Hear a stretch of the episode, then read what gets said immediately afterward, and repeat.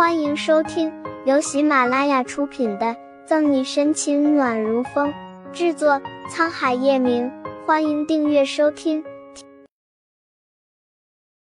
第两百九十八章，总有一种被人窥探的感觉。洗手间里望着估计连宋母和宋义都认不出来的自己，沈西很是无奈的同时，把叶晨玉在心里骂了个遍。昨天他才知道，微博上的热搜已经被最美女警给霸屏了，并且他的微博私信和粉丝在一夜之间已经上了十万，莫名其妙变得这么火。沈西很是奇怪，便让顾青用电脑追踪了下怎么回事，才知道是叶晨玉背后搞的鬼，用叶氏公关解决跳水救人事件、挽回公司形象的时候，顺便让他成了风云人物。甚至昨天杨局来看他的时候，还说他被提名今年夏国的十大影响风云人物，又气又好笑。沈西把口罩和墨镜戴好，出了洗手间。嫂嫂，你说穆子谦今天会来吗？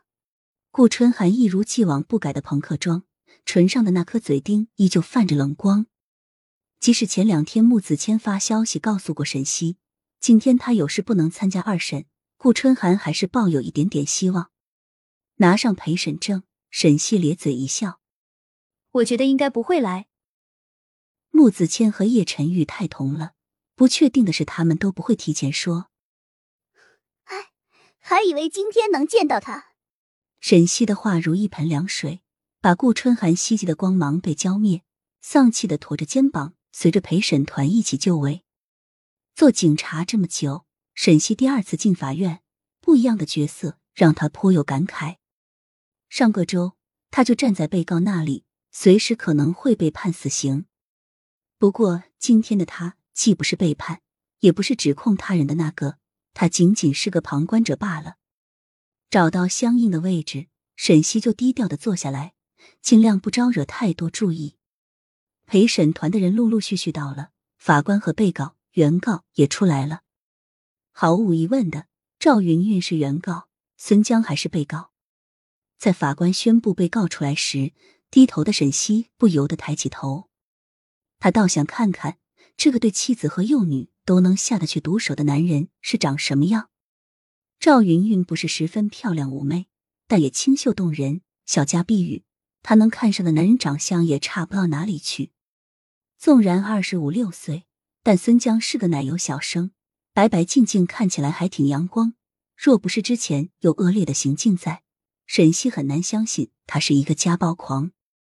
作为一个警察，沈西的职业习惯就是在一个陌生的环境中，喜欢打量好周遭的人和事物，以便出什么事。却在扫视中，沈西看见被告辩护律师时，眉心皱了皱。吴和，他怎么在这里？看样子好像还是孙江的律师。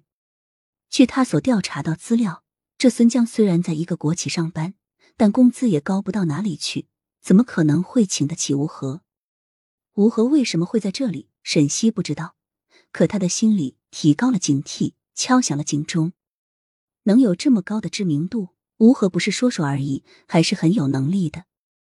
若是前次没有穆子谦和叶晨玉断暗中帮助，他早就被这吴和弄死了。所以。沈西扶了扶墨镜，表现的很自然的在陪审团巡视了一番。果不其然，最后面的一个人让他明白这是怎么回事了。难怪他说进了法院后，总有一种被人窥探的感觉。看来岳雨琪的死，陈静还是没有放下来，一心怪罪在他身上。和赵云云、孙江八竿子打不着，陈静却出现在这里。沈西用脚趾头都能想到他的目的是什么。只怕这吴何能做孙江的律师，也是他的手笔。也幸好穆子谦虽然没来，但他找来的律师还是有一定能力的，胜诉的把握也相对大一点。